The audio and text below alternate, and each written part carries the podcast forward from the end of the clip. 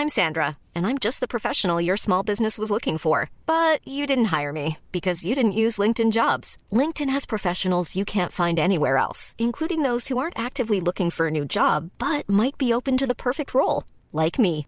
In a given month, over 70% of LinkedIn users don't visit other leading job sites. So if you're not looking on LinkedIn, you'll miss out on great candidates like Sandra. Start hiring professionals like a professional. Post your free job on linkedin.com/people today. This Mother's Day, celebrate the extraordinary women in your life with a heartfelt gift from Blue Nile. Whether it's for your mom, a mother figure, or yourself as a mom, find that perfect piece to express your love and appreciation. Explore Blue Nile's exquisite pearls and mesmerizing gemstones that she's sure to love. Enjoy fast shipping options like guaranteed free shipping and returns. Make this Mother's Day unforgettable with a piece from Blue Nile. Right now, get up to 50% off at BlueNile.com. That's BlueNile.com. Il me dit à un moment donné, soit tu payes 200 dollars et Ouais. tu rentres chez toi, soit tu fais les 24 heures de prison. Et en fait, à ce moment-là, franchement, 200 dollars, c'est une somme, mais tu les payes pour pas aller en prison. Quoi. Ouais. Et là, je me dis, je veux savoir ce qu'il y a dans la prison. tu vois C'est pour ça que j'y suis allé. quoi. Si vous êtes tombé sur un passage d'un humoriste sur scène au Festival de Montreux, vous vous êtes déjà peut-être demandé comment il a écrit son texte, enfin surtout qu'est-ce qui lui en a donné l'idée. Du coup, avec le Montreux Comedy Festival, on a créé Yellow Mike, un podcast qui retrace l'histoire derrière une bonne vanne et comment elle a évolué pour arriver jusqu'en Suisse pour faire rire des gens. Je m'appelle Félix, ça fait une dizaine d'années que je travaille pour le festival. Dans la vie, je suis pas comédien mais réalisateur de comédie et j'avais envie d'échanger avec des comédiens que je connais bien et d'autres que je connais pas du tout sur la genèse de leurs sketchs et l'histoire de leurs histoires. Vous écoutez Yellow Mike, aujourd'hui je reçois Alexis Le Rossignol. Merci d'être là, écoute. Bonsoir Montreux Est-ce que ça va? Souvent mes copains m'appellent euh, El Chicano, El Mexicano ou Hijo de puta. Parce que j'ai longtemps vécu au Mexique. J'ai découvert le Mexique avec Erasmus, moi. Vous connaissez Erasmus? Ouais, ce programme international qui permet à des étudiants étrangers fascinés par la France de venir étudier chez nous et à des étudiants français fascinés par la fête d'aller dans des pays où la vie est moins chère pour picoler, pour niquer. Voilà. Ben, j'y suis resté 7 ans. Là, hier, tu étais sur le gala de Jérémy Crédville et euh, Guillermo Guise. Tu as fait Mm. deux passages. Tu as fait une du storytelling sur, ton- sur une histoire qui t'est arrivée, Ouais. qui est que tu as été en prison au Mexique. Ouais. Donc, effectivement, moi, la première question que je me suis posée, c'est est-ce que c'est vrai? Ouais, ouais, c'est vrai. Ouais. En fait, euh, depuis que j'ai fait ce sketch, d'ailleurs, que je joue quand même depuis assez longtemps, c'est un ancien sketch que j'ai choisi parce qu'il n'est plus dans mon spectacle. Ouais. C'est un storytelling et c'est un parti pris par rapport à, à Montreux où il y a beaucoup d'artistes qui vont faire euh, un enchaînement de, de vannes Ouais. sur des sujets qui peuvent être variés. Moi, j'avais à cœur de faire une histoire complète. Depuis que j'ai fait ce sketch, donc j'ai reçu plein de témoignages de gens qui m'ont dit putain ça m'est arrivé aussi, ou j'ai mon cousin, ou j'ai mon frère, ou machin qui, qui ont eu cette situation-là, tu vois. Ouais. Moi, ça arrive pas non plus à tout le monde, tout le monde, quoi. Et donc un soir, euh, je sors d'un bar, j'ai un peu bu, j'ai une grosse envie, et à un moment donné, je me soulage sur un mur, tu vois. Et ça a peut-être parlé comme ça, mais j'ai tellement envie que je tremble des épaules en pissant. Vous voyez ce truc-là là, oh, oh, ça te soulage de tout ton être. Les femmes, vous le faites aussi parfois? Quand vous pissez dans la rue J'ai déjà vu ça, hein Entre deux bagnoles comme ça, là. Tiens, un 75. Il doit être en vacances. Alors je suis comme ça, puis tu sais, je suis un gamin quand j'ai bu, quoi. Donc je commence à écrire euh, mon prénom euh, sur le mur, tu vois. Et là, j'entends une patrouille de police qui arrive, deux flics descendent, et ils me disent, euh, bon, c'était en espagnol, je sais plus vraiment, mais un truc du genre, euh, Buenavista Social Club, ¿qué estás haciendo? Et moi, je suis dans cette posture-là, tu vois, et je me dis, bah, ils savent bien ce que je fais, quoi. Je veux dire, même s'ils le font pas dans la rue, ils doivent au moins le faire chez eux. Tous les hommes du monde connaissent ce moment où tu es face à la cuvette. hein. Même un lundi matin au bureau sobre, tu as envie de pisser dans le trou et ça part en deux gestes séparés, tu vois. Ils doivent connaître ce moment-là, quoi. Donc je me dis, je vais raconter une blague pour détendre l'atmosphère. Sauf que j'improvise, quoi. Et je leur dis, euh, je prépare un CAP coiffure. Estoy preparando un CAP peluquería. Je m'entraîne sur mes poils de bite. Voilà. Ouais, j'avoue, elle est pas ouf comme vanne, quoi. Même moi, en la faisant, je me suis dit, tu feras jamais un Olympia avec ça, quoi, c'est clair. Et ça les fait pas rire du tout, quoi. Et ils m'embarquent dans la patrouille. tu peux pas boire, tu peux pas uriner dans la rue au Mexique. Mais c'est vraiment pas euh, genre la petite loi. euh, Ouais. Non, non, ils sont hyper intransigeants là-dessus, quoi. Et moi, tu vois, mon frangin est venu me voir au Mexique à l'époque où j'y vivais. Il y a des gens qui Il est passent, arrivé On est devant le spa et en fait, a des gens qui passent en peignoir. en peignoir. ouais. il est arrivé au Mexique. Le soir même, il boit une bière à l'extérieur d'un bar. Deux flics arrivent. Ils ont failli l'embrouiller, quoi. Ouais. Et bon, j'ai réussi à le, mais on a dû lâcher un billet pour que pour qu'il l'embarque pas. fonctionne. Donc ça va hyper vite. Et il m'embarque dans la patrouille. On fait 10 bornes, 20 bornes. À un moment donné, on sort de Mexico. Je passe sous un tunnel. Enfin, je passe. On passe, ils m'ont pas laissé la bagnole, tu vois. Et à un moment donné, à la sortie du tunnel, je vois un grand bâtiment blanc avec écrit en bleu Centro Penitenciario Miguel Jonas. Ce qui veut dire en français Centre pénitentiaire Michel Jonas. On le voit plus, hein. Eh bien, le gars, il investit dans des prisons au Mexique. Bien joué. Et là, je passe en comparution immédiate devant un juge. Ah, moi, je sais pas, je sais absolument pas faire de, la création de zéro. Ah ouais. Parfois, je vais marcher et j'attends qu'une histoire m'arrive, tu vois. Et, et ça, j'adore le raconter. Tu as du, bah, bah, ouais, c'est du storytelling de, de choses qui me sont arrivées. Ou alors, parfois, ça ne m'est pas arrivé, mais j'invente la fin qui rend drôle la situation, tu vois. Mais t'as quand même la base. Ouais, j'ai la base et j'ai quand même, j'ai vraiment ce truc de la pousser assez loin. J'aime bien quand même la, la pousser assez loin. Tu vas faire des trucs du genre euh, rester dans le métro une fois qu'on est en terminus. Ouais. Moi, j'ai fait ça récemment et le chauffeur, il te voit, il y a des petites caméras.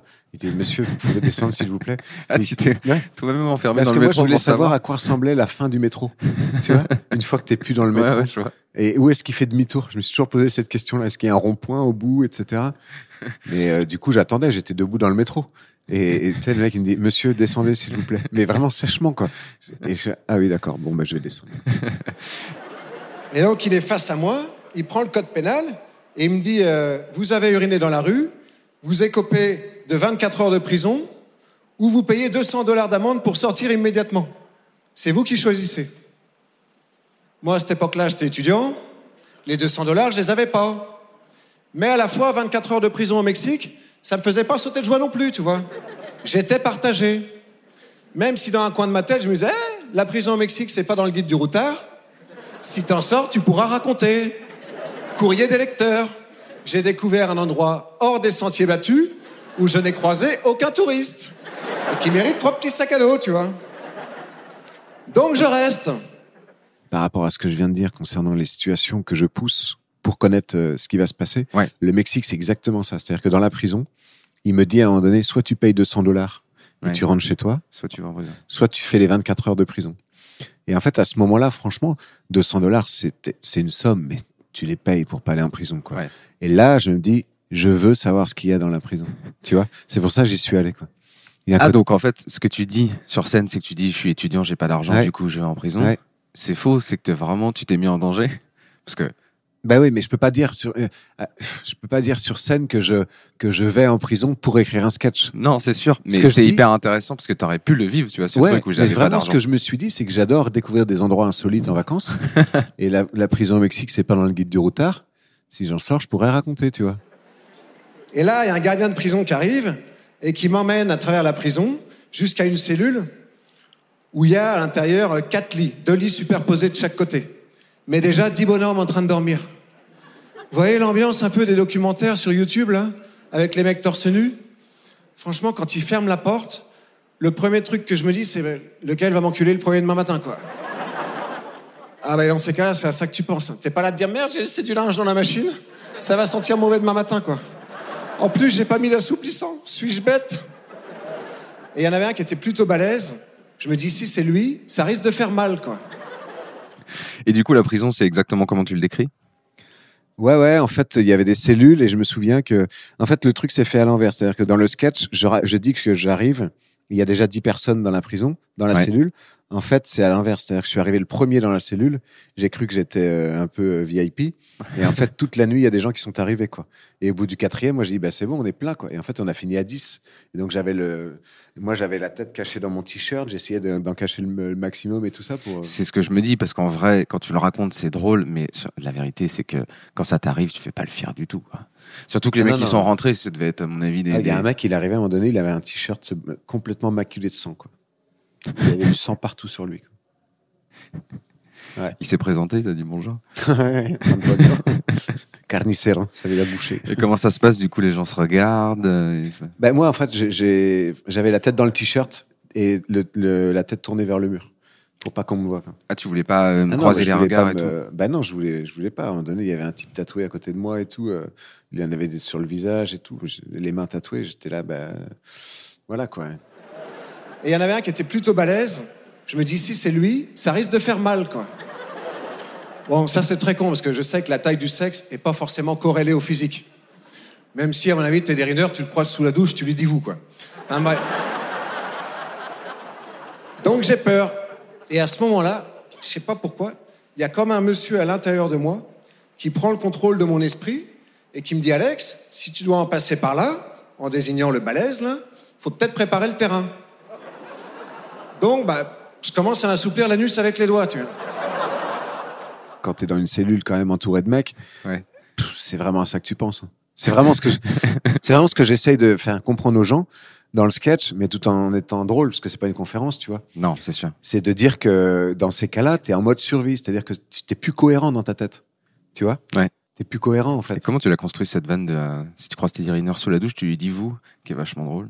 En fait, euh, j'ai construit cette vanne-là en deux temps. C'est que la première fois, euh, donc le truc, c'est de dire qu'il y avait un mec un peu balèze et Ouais. j'avais peur que que- qu'il me qu'il m'encule. En gros, c'est ça Oui, la bah, blague. ouais, voilà. Et en gros, cette blague, elle était un peu euh, Graveleuse. un peu graveleuse. Mm. Et j'avais besoin de l'adoucir un peu par un truc drôle et complètement abstrait, quoi. Enfin, pas abstrait, mais euh, ab- absurde. Pour, pour montrer à quel point je suis un peu con, quoi, tu vois. Ouais. Et donc, euh, je me dis, ah, ce serait marrant de dire que, bah, déjà, la taille du sexe correspond pas toujours au physique des gens. Ça, c'est une Ça, certitude. c'est tu sûr. Ouais. Donc, qu'est-ce qui peut être symbolique d'une, euh, d'une, euh, de ce qu'on pourrait croire à une grosse. Hmm. Ouais. C'est forcément quelqu'un de, de costaud. Ouais. Donc l'idée de Teddy Riner m'est venue. Puis après, moi, c'est une expression que j'utilise souvent. Ça, euh, tu lui dis vous ou tu lui dis monsieur à quelqu'un qui a qui, qui en impose. Ah oui, d'accord. ok. Ouais. C'est Tu dis marrant. pas ça, toi? Si, mais pas souvent. Nous, nous, on dit beaucoup à, à la campagne. On, on dit beaucoup. euh, par exemple, quand, quand quelqu'un a une grosse voiture ou une nouvelle voiture. Ben, tu lui, tu lui dis, ou- enfin, j'ai déjà entendu dire, dire ça. C'est Ah que on va lui dire monsieur maintenant à lui. tu vois? Ou le paysan qui a le plus gros tracteur, on lui dit vous, quoi. Donc, bah, je commence à assouplir l'anus avec les doigts, tu vois. Non, mais, ne me jugez pas, messieurs dames. hein. Je relate une expérience de vie qui peut-être aurait pu vous arriver, quoi. On est en mode survie, là. C'est Mike Horn dans ma tête. C'est Mike Horn au bout des doigts. Et finalement, personne se réveille. J'avais les doigts qui sentaient la merde pour rien. Mais à la fois, j'étais soulagé parce que j'avais évité le pire. Puis j'avais découvert un truc qui, bon, bah, je, je peux comprendre, quoi. Et là, je m'endors. Tu sais, dans les expressions, tu sais, tu utilises souvent euh, quoi? Ouais. Remarqué. Si. Et euh, ça, en fait, t'as l'impression que c'est une construction de personnage parce que quand je te parle là, Ouais. t'as- l'air beaucoup plus à l'aise. Enfin, t'es pas exactement le même que sur scène, quoi. Bah, je, je suis sans doute pas le même parce Ouais. que tu la scène elle provoque un truc quand même. Ouais, ouais. Ça s'appelle euh, une forme de, de stress. Oui, mais tu travailles un perso? Non, pas du tout. Et c'est ça mon. Moi, j'arrive jamais avec certitude sur scène, ni, ni je sais comment je vais jouer. Je peux te promettre que la prison au Mexique, je l'ai fait de dix manières différentes, le même passage. C'est-à-dire que parfois, je, je vais rentrer, je vais monter sur scène et, et je vais être là en me disant euh, euh, bonsoir. Ouais, je m'appelle Alexis Le Rossignol. Euh, bah, ça va. tu vois, je fais traîner, par exemple. Ouais. Hier, grosse scène, timing, captation. Je fais bonsoir, est-ce que ça va? Ah oui. je suis, je suis rentré avec cette Et énergie. t'es à l'aise de rentrer avec une énergie complètement différente que Ouais. celle sur laquelle. Ok. Parce que euh, je m'en fous, en fait. euh. mais c'est vrai que je peux avoir un ton complètement différent d'un passage à l'autre. Et le lendemain, on est réveillé vers 7 heures du matin pour aller petit déjeuner. Et je sais pas si c'est le fait d'avoir imaginé le pire qui m'a fait voir la vie en rose ensuite, mais j'ai trouvé le petit déj excellent. Il y avait du café mexicain, ni trop fort ni pas assez, comme je l'aime, de la papaye, qui est un fruit que j'adore, que j'ai mangé d'une main, et puis et puis des pépitos, bah, parce qu'au Mexique, il y a toujours des pépitos, tu vois. Et donc, je suis là, en train de manger et j'observe les gens qui m'entourent.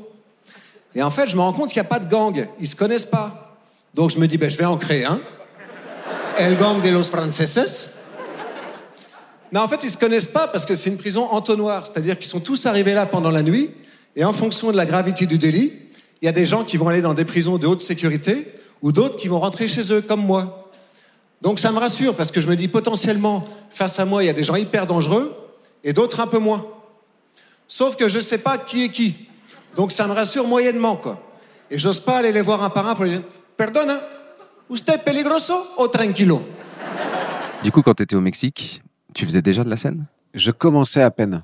Ouais. Et En ça, ça a espagnol? été un de mes premiers sketchs en espagnol, du coup. Ok. Ouais. Donc tu as commencé la scène en espagnol? Bah, en fait, j'étais là-bas, j'ai découvert le, le stand-up là-bas et je me suis dit, putain, c'est ça que je veux faire dans ma vie, quoi. Et c'est une révélation dans le sens où je me suis pas dit, tiens, c'est même pas ma langue, ça va être compliqué, quoi. Ouais, ouais. Non, mais c'est étonnant parce que c'est un parcours atypique de commencer dans une langue qui est pas ta langue maternelle, euh, à Ouais. faire des blagues euh, dans une culture qui est complètement différente, pour ensuite revenir en France parce que c'est ce qui s'est passé. Après, t'es revenu en France et t'as continué le stand-up, c'est ça? En fait, euh, j'ai continué le stand-up en arrivant en France, ouais, mais j'avais pris un job à côté quand même parce que j'avais, tu vois, histoire de stand-up, je repartais de zéro, quoi. C'était en 2016.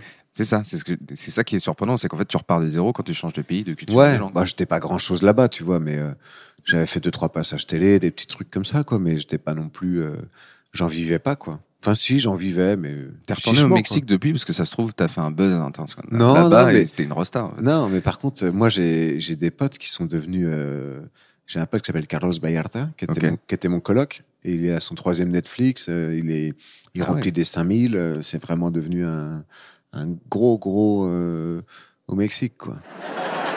Et à la fois, je me dis, bon, ben, ils savent pas qui je suis non plus, quoi. Sauf que moi, je rappelle juste que j'ai pissé dans la rue, quoi. Donc, je me dis, si ça se sait, je suis foutu. Et je vois qu'ils m'observent tous, là, depuis un petit moment. En même temps, j'ai des mouches sur les doigts, je peux comprendre. Mais à un moment donné, il y a un type qui se lève, pas très impressionnant physiquement, mais quand même intimidant, quoi. Le gars a notamment des larmes tatouées ici. Vous avez déjà vu ça? Mais quand tu croises un gars comme ça dans la vraie vie, tu te dis, à mon avis, celui-là, en semaine, il fait pas pousser des endives, quoi. Clairement, il n'est pas dans le business de la salade, celui-là. Et il s'approche de moi, il me fait tout. Por qué estás aquí? Wow. Là, je sais pas quoi répondre, quoi.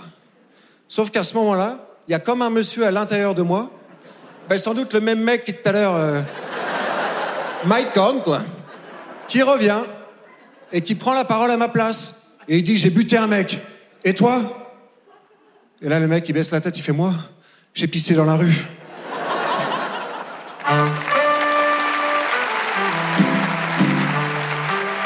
Merci beaucoup, messieurs, dames. Merci, Montreux.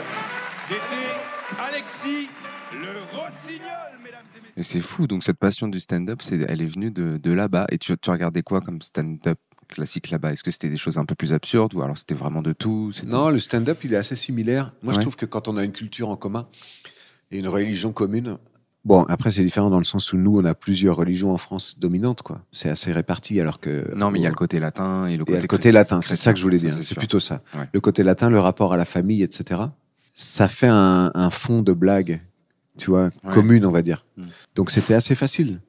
Et après, moi, j'ai jamais regardé de, de stand-up euh, américain et tout, donc j'avais pas de référence. J'ai vraiment appris en, en écrivant mes vannes, tu vois. Ouais. Mais j'avais pas de référence. Moi, c'était Coluche à l'époque.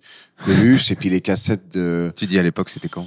Non, mais quand j'étais petit, tu vois, avec, Ouais. mon- avec mon père, on écoutait les cassettes de Coluche dans la voiture, ou on écoutait. euh, Qu'est-ce qu'on avait euh, Ah, donc tu avais déjà une petite passion pour les gens qui racontaient des histoires, entre guillemets. Ouais, mais je me disais jamais que c'était accessible pour moi. D'accord. Mais pour une raison toute conne, c'est que je pensais que pour faire de la scène et tout ça, fallait être né à Paris, en fait. Je, je- tu vois, je me disais, mais c'est pas accessible à des gens qui n'ont pas déjà des, des, des amis dans le milieu. Ouais. Quand je voyais Drucker à la télé, je me disais, bah, c'est comme un peu un président de la République. Tu peux pas vraiment lui parler dans la vie, tu vois. Mais c'est vrai qu'aujourd'hui, tu as beaucoup plus de comedy clubs qui vont s'ouvrir dans des petites villes, tu vois. Genre, moi, je viens d'Angers, par exemple. Il y a un comedy club Ouais. qui s'est ouvert, c'est assez récent. Ouais. À Dijon, ce genre de choses, Ouais. quoi. Avant, il y en avait que à Paris. Et que à Marseille, peut-être. Tu vois. Et donc, du coup, euh, ça se démocratise vachement plus. Et tu vois des, effectivement, des stand-uppers qui arrivent de Nantes, comme Paul Mirabel. Ouais, ouais. Mais Paul, il est pas de Nantes. Hein. Ah bon? Il est de Montpellier. Mais pourquoi on m'a dit qu'il était de Nantes? Non, non, il est venu à jouer à Nantes plusieurs fois. Mais Ah, d'accord, à Nantes, il y a une, euh, il y a une grosse, grosse team de bons stand-uppers, quoi. Ouais, c'est ça. Kevin Robin, euh, Edgar Rive, il vient de Nantes. euh, moi aussi, en fait, quand je suis arrivé en France, au retour du Mexique, j'ai vécu à Nantes. Et c'est marrant parce que tu fais du stand-up au Mexique, tu reviens en France et tu t'installes à Nantes plutôt qu'à Paris. Ouais, parce qu'en fait, mes parents viennent de la région par D'accord, là-bas. ok. Et puis j'ai trouvé un job à Nantes, quoi, tout simplement. C'était quoi? Je bossais dans une start-up, j'étais commercial, quoi. Ah, donc c'est vraiment aussi ce que tu racontes Ouais, sur scène. Ouais. J'aime, j'aime bien que ce que je raconte sur scène soit ancré dans une réalité qui soit accessible à tous. Bah, c'est parfaite transition parce que tu as fait un deuxième passage sur euh, le YouTube euh, de Montreux où, qui s'appelle le roulé au jambon Ouais. où pour le coup on a quand même plus l'impression d'aller différa- enfin d'aller sur un humour un peu plus absurde qui pourrait ressembler à Fraise ou un truc comme ça quoi. Mm. Et ça c'est aussi un truc qui te fait kiffer quoi. C'est-à-dire que tu me disais comme tu me disais hier soir Ouais. tu aimes bien varier complètement les styles quand tu montes sur scène. Ouais, en fait, c'est, c'est-à-dire que je me lasse très vite des choses. Ouais. Et je pense si j'étais réalisateur de ce film, par exemple, j'aimerais faire euh, de la comédie, du drame, etc. Tu vois, j'aimerais euh, varier. Varier les genres quoi. Ouais, varier les genres. Donc, euh, scéniquement, j'ai envie de varier les genres. Ça me dérange pas de faire un moment d'absurde, un moment de, même j'aime bien provoquer du malaise. Moi, j'aime bien le jambon. Souvent, j'en achète, puis avec, je fais des rouleaux à la Macédoine. Vous connaissez? Bah, Pour ceux qui connaissent pas, c'est assez simple. Tu vas au supermarché, t'achètes une boîte de Macédoine. Moi, j'aime bien la bonduelle parce que les autres, je trouve qu'elles ont des petits grains de haricots que je digère mal. Après, tu prends de la mayonnaise, tu rentres chez toi. Là, tu ouvres ta boîte de Macédoine et tu l'égouttes sur une passoire, tu vois. Puis après, tu la verses dans un bol. Et tu rajoutes une ou deux cuillerées à soupe euh, de mayonnaise. Et tu mélanges comme ça. Puis après, tu fourres tes tranches de jambon. Et tu les roules. C'est vachement bon. hein. Puis c'est inratable, quoi. Sauf si tu mets trop de macédoine dans le jambon. Parce qu'à ce moment-là, la tranche, elle a tendance à se rouvrir. Euh, Après, ça a le même goût, hein, mais euh, c'est moins beau, quoi. Alors, le jambon. Je le prends pas au supermarché, le jambon. Je prends chez le charcutier parce que je trouve qu'il est meilleur quand même. Ah, il est plus cher, certes. L'autre jour, j'ai payé 18,90 du kilo, je crois. Alors que le jambon Fleury-Michon, par exemple, qui est déjà un bon jambon de supermarché, il est à 15,50 à peu près, quoi. Et parfois, tu as des promotions, tu peux même avoir une tranche gratuite. Ce que tu jamais chez le charcutier, quoi. Mais bon, vaut mieux en manger moins et du meilleur. Alors l'autre jour, je suis allé chez le charcutier, mais j'ai déménagé récemment, donc je le connaissais pas. Donc j'arrive, je dis bonjour, il me dit bonjour, salutations réciproques, tout ça. Puis je lui dis, euh, je voudrais deux tranches de jambon, s'il vous plaît. Et là, il me dit, euh, je vous en mets des normales ou des belles? Bon, dis, là, on est tombé sur un champion. Je dis, pourquoi les normales, elles sont pas belles? Il me dit, si, mais les belles, elles sont grosses. Oh, je lui dis, d'accord. Faites-vous, pour dire grosse, vous dites belle. Il me dit, oui, c'est plus commerçant. Puis à ce moment-là, il y a sa femme qui sort de la boutique. Une petite femme un peu boulotte comme ça. Je la regarde, je lui dis, elle est belle, votre femme.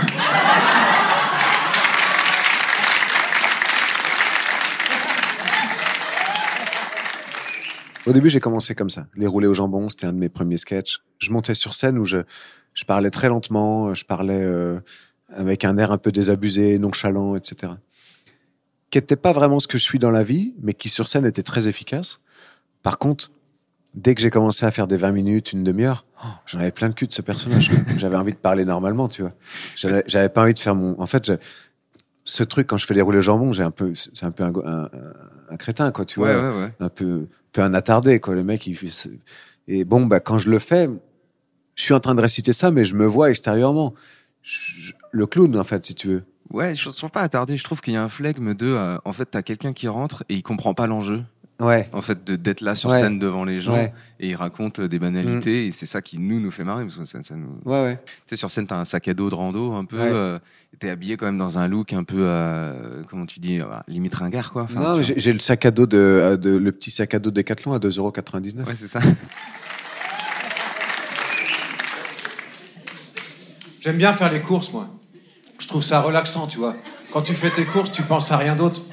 Sauf si tu as oublié ta liste de courses. Et là, tu penses à ta liste de courses.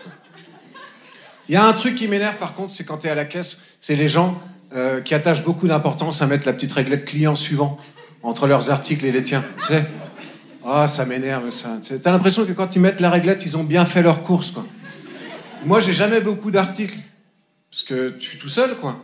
Alors, à part si j'ai un melon qui peut éventuellement rouler avec l'inertie, il n'y a pas de confusion possible. En plus, je laisse toujours défiler 30 ou 40 cm de tapis. Mais parfois, ça suffit pas. Euh, la semaine dernière, il y a une dame, elle a pris la réglette, elle l'a mis entre nos articles, elle m'a regardé, elle m'a dit C'est mieux comme ça. Mais c'est quoi? Le monde est mieux comme ça, madame? Cette dame, elle avait un long poil blanc, là. J'ai approché la main, j'ai tiré un coup sec dessus. J'ai dit C'est mieux comme ça, madame.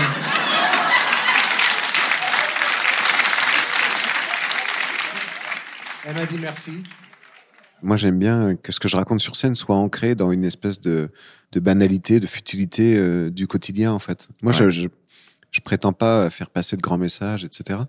Mais j'aime bien, euh, j'aime bien la futilité, j'aime bien la banalité. Moi, j'aime bien les, les choses euh, de- du quotidien qui sont liées à la télévision, aux journaux, à des images qu'on voit collectivement, euh, à YouTube, euh, à ces trucs euh, qui défilent là de rénovation d'outils anciens, de conneries comme ça, tu vois. Oui. Tout ce temps qu'on perd en commun, nous tous, Ouais. tu vois, Ouais, ouais. d'une manière euh, presque consciente. Je suis un peu fatigué, moi. C'est vrai, j'ai fait une sieste cet après-midi, mais pas suffisant, quoi. C'est le confinement, ça m'a vraiment euh, ramolli, quoi. C'est vrai, je sens que j'ai perdu en tonus, par exemple. Tu te rends compte que tu perds en tonus quand tu te fais voler ton portable à l'arraché et tu fais juste Hé Et c'est tout, quoi. Il n'y a pas de tentative de course-poursuite, c'est juste Oh putain Oh la chienne de vie Ça devait m'arriver et j'ai pas raccroché. Il va parler à ma mère. Elle va pas s'en rendre compte. Elle va lui dire Viens manger dimanche. Passe par le garage, ce sera ouvert. C'est pour ça que je, je regarde beaucoup d'émissions de, de l'après-midi, là, par exemple, sur France 2, ou enfin, je les regarde en replay, des trucs comme ça. Ou alors les reportages du, du week-end, tu vois, genre Ouais, 13h15 le dimanche, ou reportages sur les compagnons du Tour de France, des mecs qui font de l'artisanat et qui. Tu sais, ça, ça, me- j'aime bien, quoi. Et donc tu disais que tu commences ton spectacle des fois en, Ouais. en- en racontant 10 minutes de télé, quoi. Ah ouais, mais même souvent, quoi. C'est-à-dire presque à chaque fois. Je dis, bah, j'ai fait une sieste après-midi, là, puis j'ai regardé ça après en me réveillant. Par exemple, euh, l'autre jour, c'était sur des gens qui euh, ont fait construire leur maison. Et leur maison, en fait, euh, elles ont été mal construites. Donc, euh, ils sont en train de manger dans leur salon en famille. Et il y a une brèche d'un centimètre qui court tout le long du mur. à travers les parpaings et ils voient les gens se garer dans la rue à côté quoi. Et ils sont obligés de vivre dedans parce qu'ils ont fait un crédit pour ça. Donc en gros ils sont là dans leur maison et je- tu sais ça me fait de la peine. Et à la fois je me dis j'arrive à faire rire avec ça mais c'est pas un rire méchant. C'est un Non. rire ça aurait pu nous ça T'as peut nous arriver aussi tu vois. Je vais pas rire de la situation mais je vais rire de, de ce qu'on est nous à s'endetter pour construire des maisons, pour construire des trucs et les, les rêves qui s'envolent, les choses comme ça tu vois. J'ai des potes qui me disent Fais gaffe, après 35 ans, on grossit vite. Eh ben, je m'en fous. Et ça, je vous le donne. hein. Vous avez un souci dans la vie, vous dites Je m'en fous, et vous y croyez fort, il n'y a plus de souci. hein. Les impôts t'appellent, vous n'avez pas payé, je m'en fous. Qu'est-ce que tu vas faire? Tu vas envoyer un huissier? Je suis en sous-loc, bienvenue. Prenez le chien, il m'emmerde.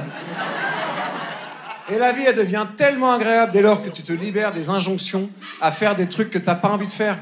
Les escape games. Non, j'ai pas envie de payer 28 euros pour m'enfermer dans une salle qui s'appelle Favela à Rio, un samedi après-midi alors qu'il fait beau dehors. Tout ça pour fêter l'anniversaire d'un ancien collègue que j'aime pas beaucoup, pour qui j'ai déjà mis 5 euros dans la cagnotte Litchi, en masqué. Sauf qu'on est 10 à avoir donné, je suis le seul à avoir masqué mon don. Donc tout le monde a fait son petit calcul. Et tout le monde sait que je suis un crevard. Je veux pas vivre ça, messieurs. C'est des histoires qui te passionnent, donc du coup tu regardes la télé pour raconter des histoires sur scène, pas forcément. Je regarde la télé. Alors, j'ai un peu ce défaut du mec qui fait de la scène, c'est-à-dire que euh, j'essaye toujours de capitaliser ce que je fais Ouais. pour en faire des vannes. Pour- par exemple, quand je suis en voyage, quand je suis euh, là dans un hôtel de luxe, je note des trucs, tu vois. Ouais. Moi, je suis un prolo ici, tu vois. Euh, la nana, est, enfin, au petit Ouais, ici on est au Palace euh, à Montreux, donc c'est vrai que c'est un truc hyper euh, standing pour les artistes. C'est incroyable, c'est Ouais. un hôtel de, de folie, c'est 5 étoiles. Et à chaque fois que tu manges un truc et que t'as fini, il y a quelqu'un qui te prend ton assiette Ouais. pour te l'en changer. Alors que chez toi, tu manges sur la nappe, quoi. le matin, le petit déj, tu te fais tes tartines sur la nappe, t'as même pas d'assiette, elles sont sales, elles sont dans l'évier. C'est ce que je trouve marrant dans la vie, c'est que tu peux accéder à un truc un peu illusoire pour quelques jours, et puis après tu rentres dans ton quotidien, tu vois. Et toi, tu peux pas en profiter sans aller sur des détails, sur des choses qui te marquent un peu pour euh, en construire des vannes? Si, mais Si. c'est comme, pour moi, c'est un peu comme le mec qui est le touriste qui peut pas s'empêcher de prendre quand même des photos, Ouais. alors qu'il les développera pas forcément, tu vois. Ok. Je suis un peu le japonais en, en vacances. C'est-à-dire que je note, j'ai toujours mon téléphone avec moi, je prends des notes, etc. Mais je suis quand même dans un truc où je, où voilà, je me, je me prive pas de kiffer un peu, quoi. Tu vois. Je Bah suis ouais, pas ouais. esclave de mon, de l'humour. Et pourtant, avant, j'étais fort en sport. J'ai même été champion de taekwondo. Je vous jure, c'est vrai, il y a quelques années, je m'étais inscrit au taekwondo en me disant si un jour tu te fais agresser, c'est bien de savoir te défendre. En fait, il vaut mieux apprendre à courir vite et longtemps. Eh oui, parce qu'en général, un mec qui t'agresse, il t'a observé, il t'a jaugé et il sait qu'il est plus fort que toi. T'as rarement un mec d'un mètre quarante qui arrive, qui te met des coups de pied dans le tibia comme ça, en disant Toi, je vais te défoncer. C'est très rare, quoi. Mais j'ai bien aimé parce que le premier jour, je suis arrivé, ils m'ont dit Vous voulez faire du taekwondo euh, traditionnel ou des pumsé Pumsé, j'avais jamais entendu ce mot-là, moi. J'ai l'impression que c'était un, dessert sucré, tu vois. Donc j'ai dit pumsé. En fait, euh, pas du tout. hein. C'est des mouvements de taekwondo sans adversaire comme ça. Oh, j'ai adoré, quoi.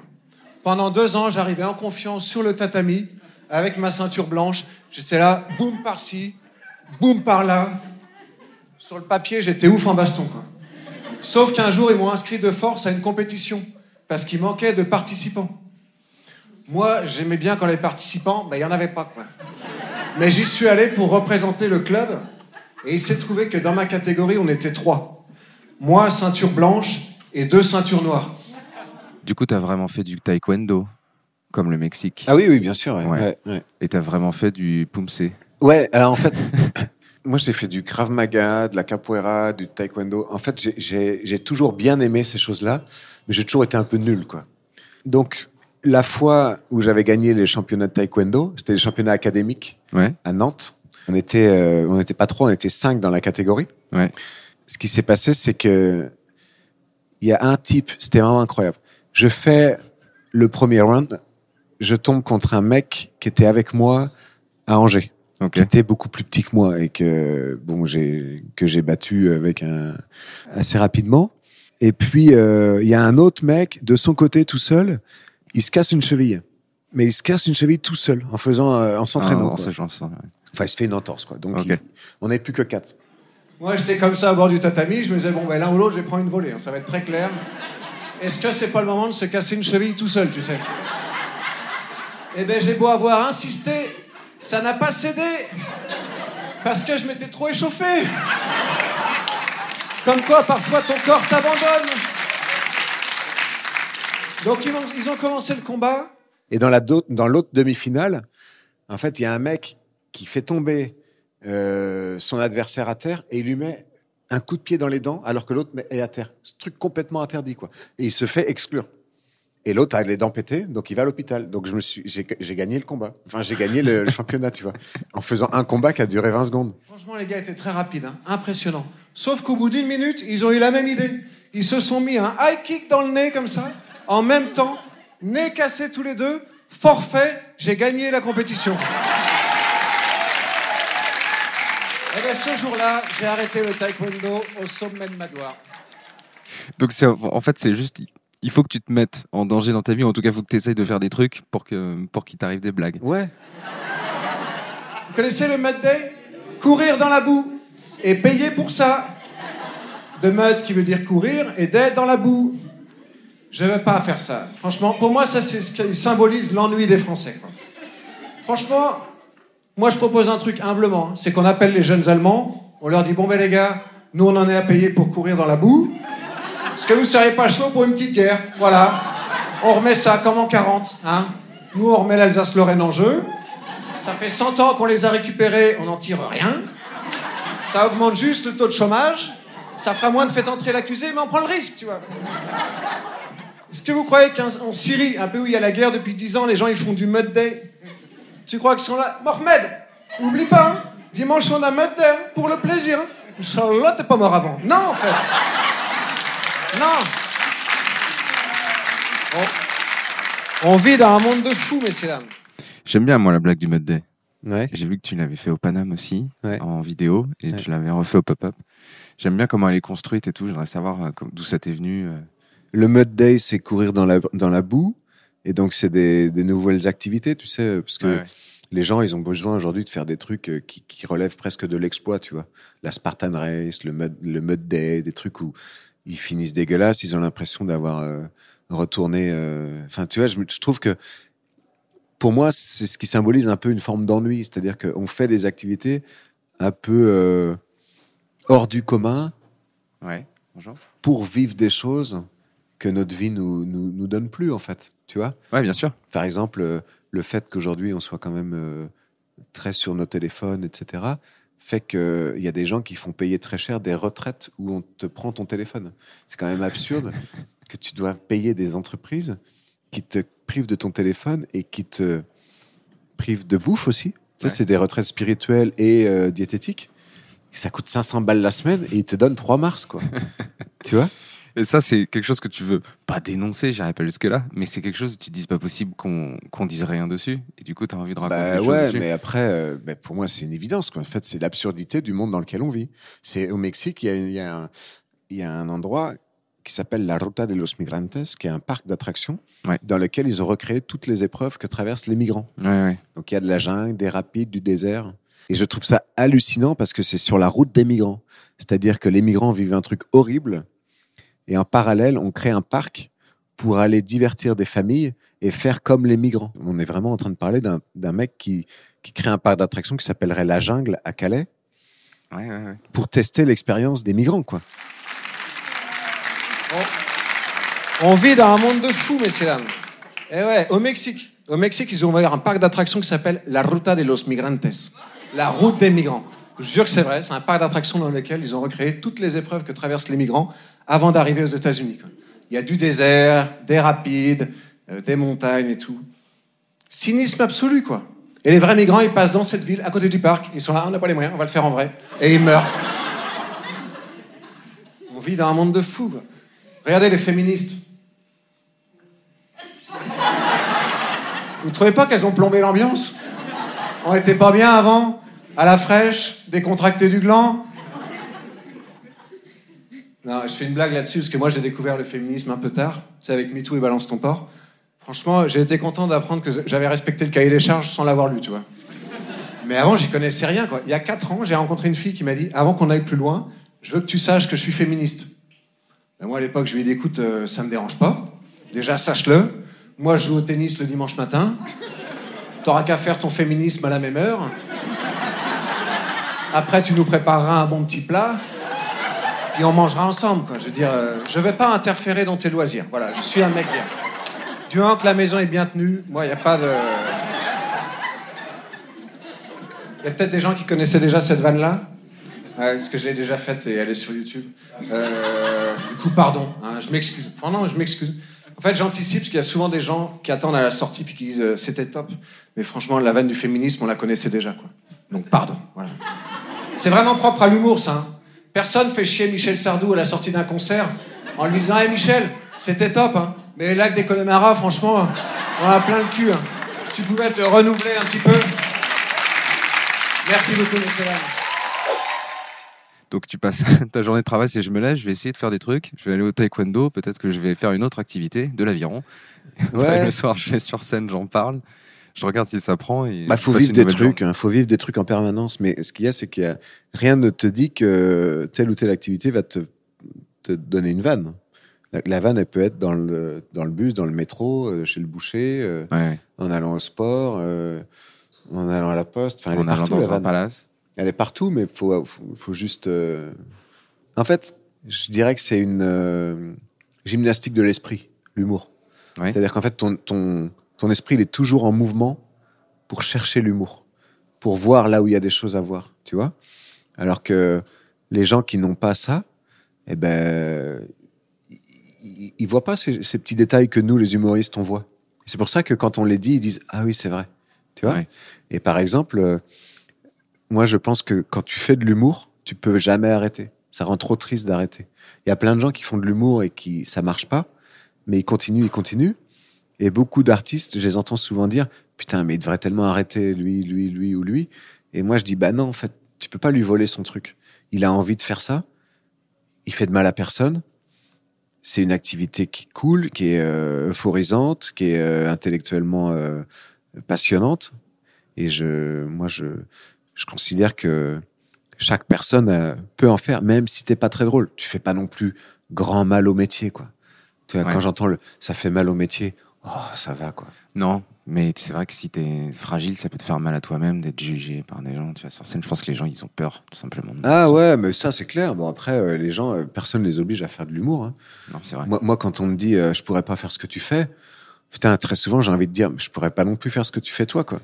T'es toute la journée devant un ordi avec un fichier Excel. Excuse-moi, mais je pourrais pas, quoi. Tu vois Bah, c'est vachement bien. Enfin, moi, j'ai à peu près tout ce que je voulais entendre. Bon, bah, c'est cool. Mais euh, il y a juste un, un truc. Est-ce que tu as un humoriste? J'aime bien finir en fait les podcasts Ouais. sur euh, un humoriste qui te plaît ou quelqu'un à qui tu penses ou quelqu'un qui t'a inspiré peut-être dans.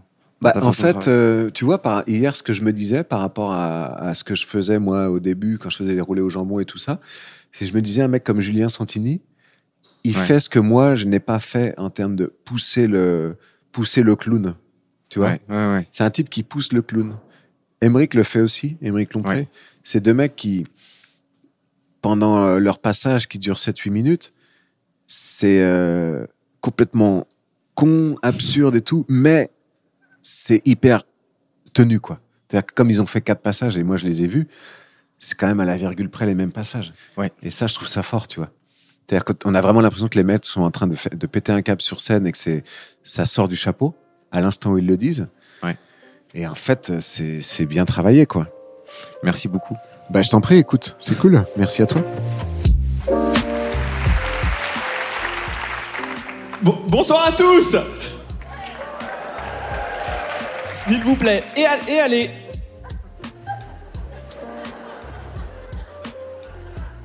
C'est parti pour 7 minutes de rire.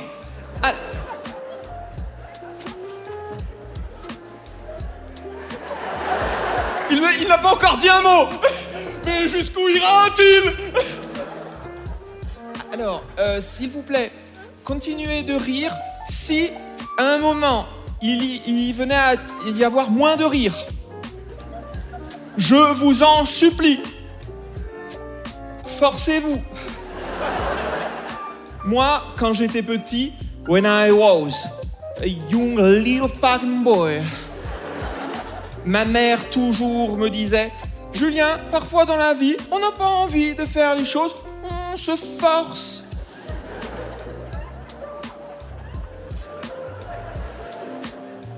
Et elle citait une phrase de Confucius qui a dit Lorsque le viol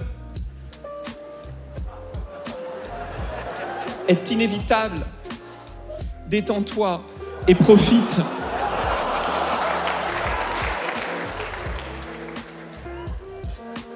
Donc une enfance assez détendue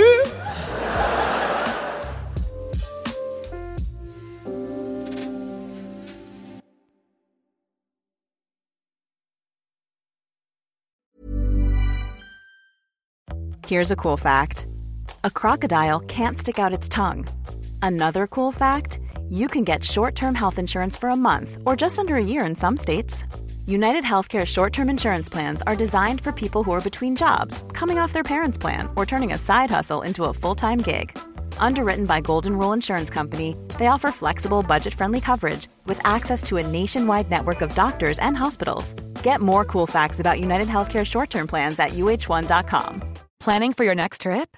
Elevate your travel style with Quince. Quince has all the jet setting essentials you'll want for your next getaway, like European linen, premium luggage options, buttery soft Italian leather bags, and so much more. And is all priced at 50 to 80% less than similar brands.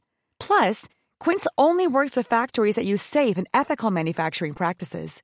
Pack your bags with high-quality essentials you'll be wearing for vacations to come with Quince. Go to quince.com slash pack for free shipping and 365-day returns.